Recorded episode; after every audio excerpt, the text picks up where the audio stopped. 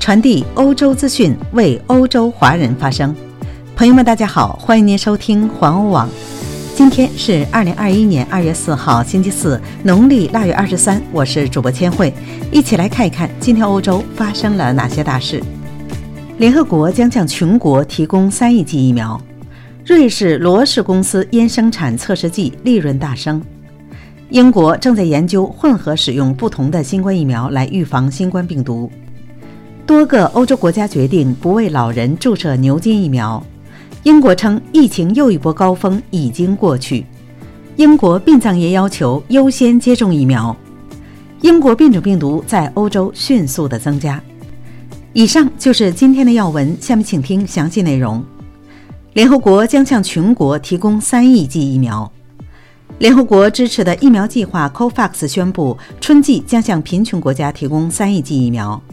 联合国将在三月到六月底之间向迄今被排除在外的国家发送三亿剂新冠疫苗，这主要涉及英国、瑞典制药公司阿斯利康以及印度合作伙伴血清研究所生产的牛津疫苗。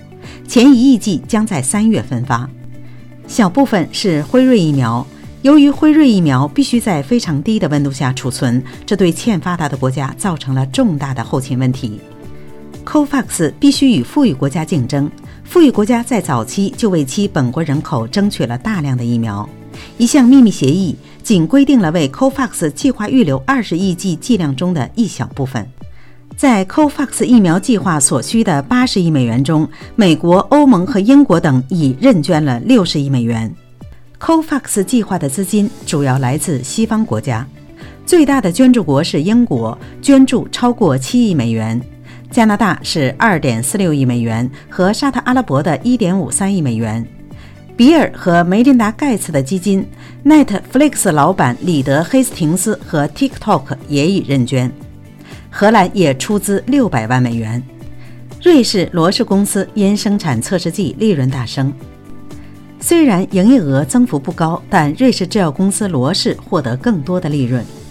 罗氏去年的利润比2019年增加了10亿瑞士法郎，折合为9.25亿欧元。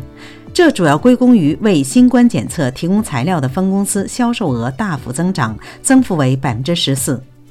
这家瑞士制药公司是医药检测设备和材料的全球市场领导者。罗氏的总销售额仅下降了百分之五，因为疫情大流行使销售的药物减少了，而一些有可观利润的癌症药物的专利也到期了，竞争者获得了这些专利。该公司还受到了强势瑞士法郎的影响，如果不计汇率的话，销售额仅增长了百分之一。英国正在研究混合使用不同新冠疫苗来预防新冠病毒。英国科学家将研究是否有可能给人们提供不同的新冠疫苗，这将使疫苗接种计划更加灵活。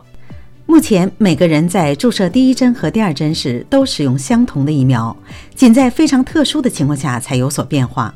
例如，在接种者已经不知道接种的第一剂疫苗是什么疫苗的情况下。英国临时任命的主管疫苗接种的部长纳迪姆·扎哈维已提供了七百万英镑用于这项调查。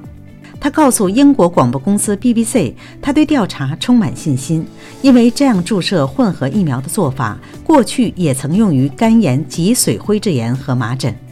但是扎哈维预计在几个月内不会使用新的方法。最初的研究重点是将辉瑞和阿斯利康疫苗进行组合。科学家正在寻找八百多名年龄在五十岁以上的志愿者。目前，多个欧洲国家不为老年人注射牛津疫苗。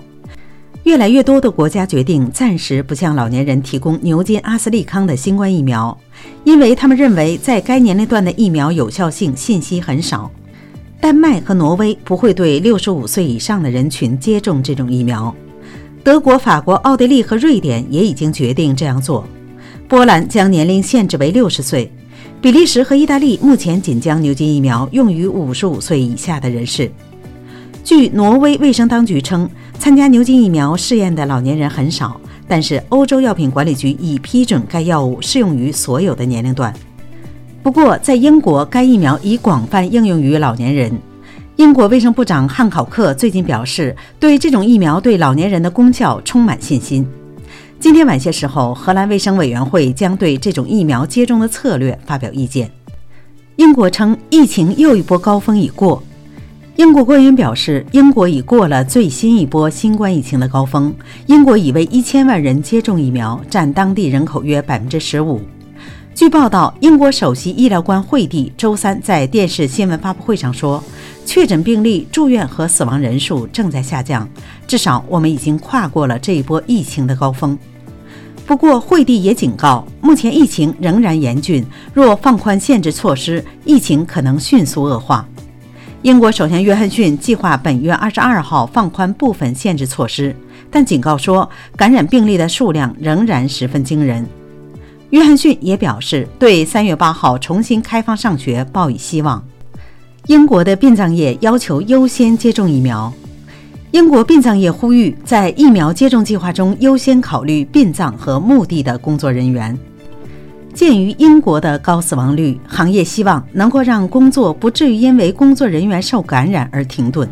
昨天，英国记录了一千三百二十二例相关的死亡，是世界上仅次于美国报告的日增最高的死亡人数。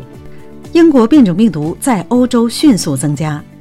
根据法国最近一次新冠病毒检测结果显示，在法国的英国变种病毒传播量有所增加，但并不是爆炸性的增加。在一月二十六号到二十七号的这项调查，这些英国变种病毒占据法国新冠病毒阳性病例总数的百分之十四。根据法国周三晚间公布的数据显示，日增超过两万六千人的冠状病毒检测呈阳性，住院人数也仍然很高，有两万七千九百五十三名住院患者。瑞典卫生部周二表示，在英国发现的变种病毒也正在瑞典迅速传播。对确诊病例的抽样调查显示，该变种病毒的确诊病例占新确诊病例约百分之十一。瑞典政府在二月三号宣布，入境瑞典的外籍公民必须提供四十八小时以内的新冠病毒检测阴性证明。政府决定从二月六号起执行该措施，持续到三月三十一号。紧急需要进行必要旅行的人士、入境的医护人员和负责货物运输的工作人员等则可豁免。瑞典首相勒文表示，变种病毒令人担忧，实施该措施旨在进一步阻断变种病毒在瑞典的传播。好了，朋友们，今天的新闻到这里就结束了，感谢您的收听，欢迎您继续的点赞和转发，咱们明天再会。